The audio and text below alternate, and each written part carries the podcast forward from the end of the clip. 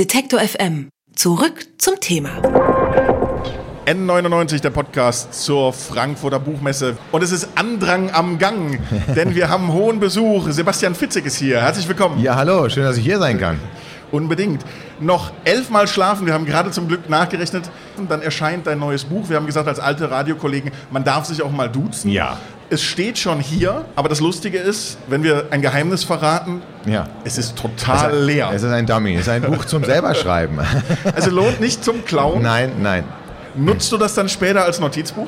Das weiß ich gar nicht mal. Das ist eigentlich eine ganz gute Idee, ehrlich gesagt. Auch am Stand, am Drömer-Stand, gibt es nur Dummies und auch ich habe selbst, äh, doch, das stimmt, jetzt ist gelogen. Bis gestern Abend hatte ich kein Exemplar. Es wurden aber schon zwei Exemplare verkauft. Die sind durch einen ganz dummen Zufall in ein falsches Paket gekommen nach Erfurt äh, und dann wurden sie aussortiert. Aber das war tatsächlich, also herzlichen Glückwunsch an die zwei, die das Buch vor mir bekommen haben. Das ist ja geil. Wäre fast selbst nach Erfurt gefahren, aber da gab es dann schon keine mehr. Kannst du dich an eine Zeit erinnern, an der Sebastian Fitzek nicht der bekannte deutsche Psychothriller-Autor war, sondern im Prinzip nur ein kleiner Radiojournalist? Ja, ich habe ganz schlechtes Namengedächtnis. Das ist eigentlich das Einzige, woran ich mich nicht erinnern kann. Aber Ereignisse, gerade emotionale Ereignisse, das weiß ich sehr, sehr, sehr genau. Und ähm, ich wollte ja auch nie Autor werden. Ich wollte äh, beispielsweise ja mal Schlagzeuger werden und in einer Band Musik machen. Ähm, und all das, was ich mir vorgenommen habe, Tennisspieler beispielsweise oder Tiermediziner, ja, das ist gnadenlos gescheitert. Ähm, aber dann bin ich beim Radio gelandet durch Zufall ähm, als, als Redakteur und das fand ich eben, eben auch toll. Aber ich habe natürlich, also ähm, jede Buchmesse, ich kann mich wahnsinnig gut an die ersten Buchmessen erinnern, wo ich noch keinen Vertrag hatte, wo ich durch die Gänge gegangen bin und wo man ja spätestens nach einer Stunde wirklich eigentlich fast depressiv wird, weil man merkt, es gibt so viele tolle Bücher, so viele tolle Autoren. Und warum um Gottes, in Gottes Namen soll irgendjemand die Zeit aufbringen, ausgerechnet dich zu lesen? Flugangst 7a ist das zweite Buch von dir, was dieses Jahr erscheint. Ja. Es gab 2015 das Jahr, da hast du gleich mal zwei Bücher auf einmal rausgehauen. Ja. Wie einfach geht das mit dem Schreiben? Wenn man mit anderen Schriftstellern redet, ist es immer, es dauert wahnsinnig, äh, es ist eine lange Entwicklung. Bei dir geht es wie mit den Geschichten eigentlich, bam, bam, bam. Ja, das ist, wenn man von außen betrachtet, ist das tatsächlich so. Aber tatsächlich ziehe ich meinen nicht vorhandenen Hut vor diesen vielen, vielen Autorinnen und Autoren, die nicht das Glück, und es ist wirklich hauptsächlich Glück, haben, was ich hatte, nämlich dass ich mittlerweile von meinem ähm, Schreiben leben kann. Als ich mein erstes Buch geschrieben habe, musste ich das eben neben meinem Brotjob schreiben, so wie viele andere eben auch, die als Übersetzer oder an einer Tankstelle arbeiten oder wie ich beim Radio waren. Ähm, da müssen sich die, die wenige Freizeit zusammenklauben und am Wochenende oder im Urlaub oder vielleicht mal krank feiern schreiben. Und das dauert natürlich dann extrem lange. Mittlerweile habe ich die Gnade, natürlich dank der Leserinnen und Leser, aber auch eben, weil ich das Glück hatte, zur richtigen Zeit offensichtlich mit dem richtigen Buch draußen zu sein, dass ich jetzt jeden Tag mich an den Schreibtisch setzen kann. Und wenn jeder sich mal überlegt, wie viele E-Mails er alleine am Tag schreibt, wie, wie lange er vom Computer sitzt, also da jeden Tag, und das mache ich, schreibe täglich zwei Buchseiten zu schreiben, das ist jetzt nicht das Hexenwerk. Manchmal ist es wie ein Rausch, aber in der Regel brauche ich schon ein Jahr pro Buch. Wie ist das mit der Recherche vorneweg? Wie recherchierst du für die Bücher? Ja. Also gehst du raus, guckst dir Sachen an, liest du dir Sachen an und in der Verbindung auch so ein bisschen ist Recherche manchmal auch so eine Art vorweggenommene Belohnung? Also gerade wenn man sich Sachen angucken kann, als Journalist kennt man das ja, du, Ja. du guckst immer in irgendwelche Bereiche rein. Also Harlan Coben, den vielleicht einige kennen, den ich äh, sehr, sehr gerne mag, ein amerikanischer Schrift, äh, äh, Thriller-Autor, der hat mal gesagt, nur Schreiben ist Schreiben. Das klingt jetzt ein bisschen banal, aber das stimmt. Ähm, wir Autoren neigen ganz gerne, zumindest ich, zu sagen, oh, ich bin heute auf der Buchmesse, ich habe lang gearbeitet. Aber es war eigentlich ehrlich gesagt sehr schönes Interview, was wir hier machen. Oder ich habe mir, ähm, weiß ich was, den Eiffelturm angesehen. Ja, na toll, klar, es war ein Ausflug nach Paris, aber ist das jetzt Recherche oder in der Rechtsmedizin ähm, jemanden zu begleiten?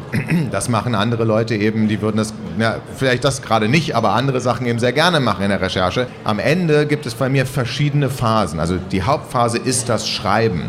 Und äh, ich habe mal den Fehler gemacht, zu früh mit der Recherche anzufangen. Ich habe einen Psychiater gefragt, sag mal, die Störung, die ich mir hier ausgedacht habe, ist die überhaupt denkbar? Und dann fing der an zu erzählen und sagte, ach du, da haben wir noch ganz andere Dinge erlebt.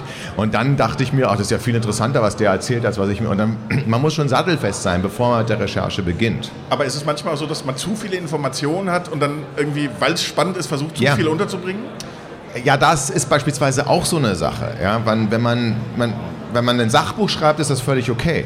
Aber auch jetzt Flugangst 7a. Das begann damit, dass ich selber Flugsorge habe. Und dann habe ich mir überlegt, okay, ähm, gibt es eigentlich bessere und schlechtere Plätze von der Sicherheit her? Und wollte mal recherchieren, wo saßen eigentlich all die Menschen, die einen Flugzeugabsturz als Einzelne überlebt haben? Also Soul Survivor. Das wäre meine erste Frage. Nein, nicht meine erste, die wäre wahrscheinlich, wie geht's Ihnen? Aber die zweite wäre schon, wo saßen Sie denn?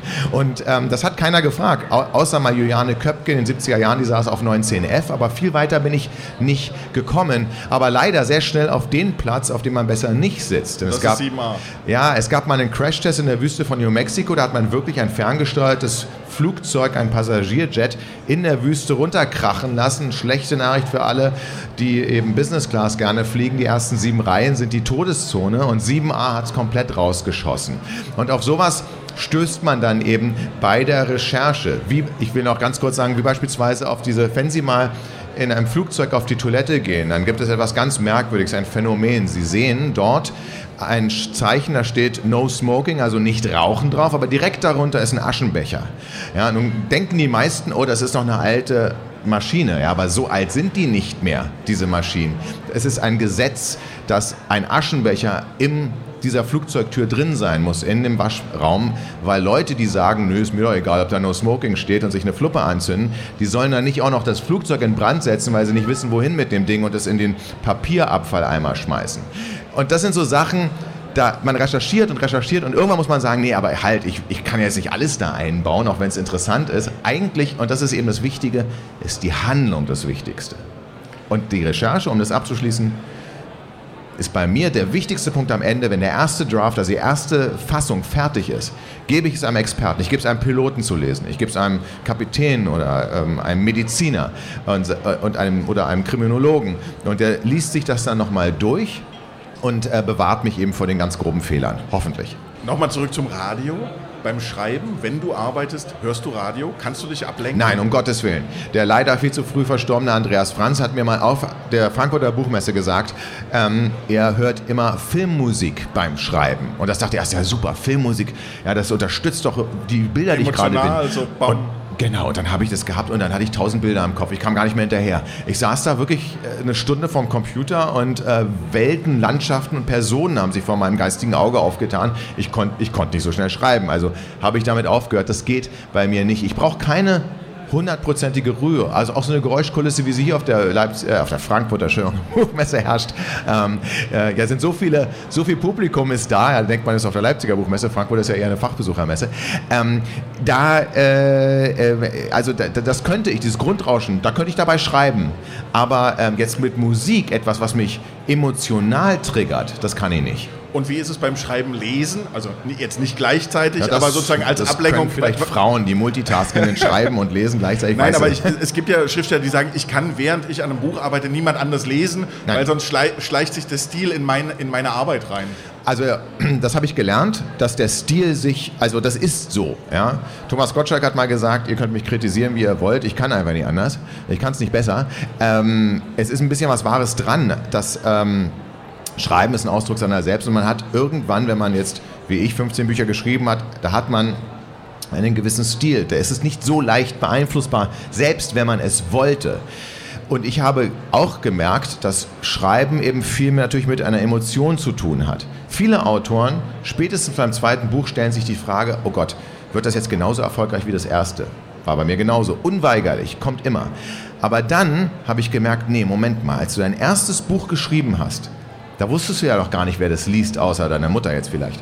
Sondern ähm, du, äh, du hast es für dich auch geschrieben und du hattest vor allen Dingen eine Emotion. Es hat dir Spaß gemacht, an dem Schreibtisch zu sitzen und du wolltest ein Gefühl kreieren. Und an diesem Moment, an den muss man sich immer wieder erinnern. Das ist der Grund eben, warum wir schreiben. N99 ist hier der Podcast zur Frankfurter Buchmesse live auf Detektor FM. Die Zeit ist vergangen wie im Flug. Ach, echt schon, ja? Trotzdem ist es noch elfmal schlafen, bis der neues Buch erscheint. Ja. Vielen Dank, Sebastian Fitzek, dass Danke, du heute dass da ich hier warst. sein durfte. Vielen Dank. Danke. Danke sehr. Alle Beiträge, Reportagen und Interviews können Sie jederzeit nachhören im Netz auf detektor.fm.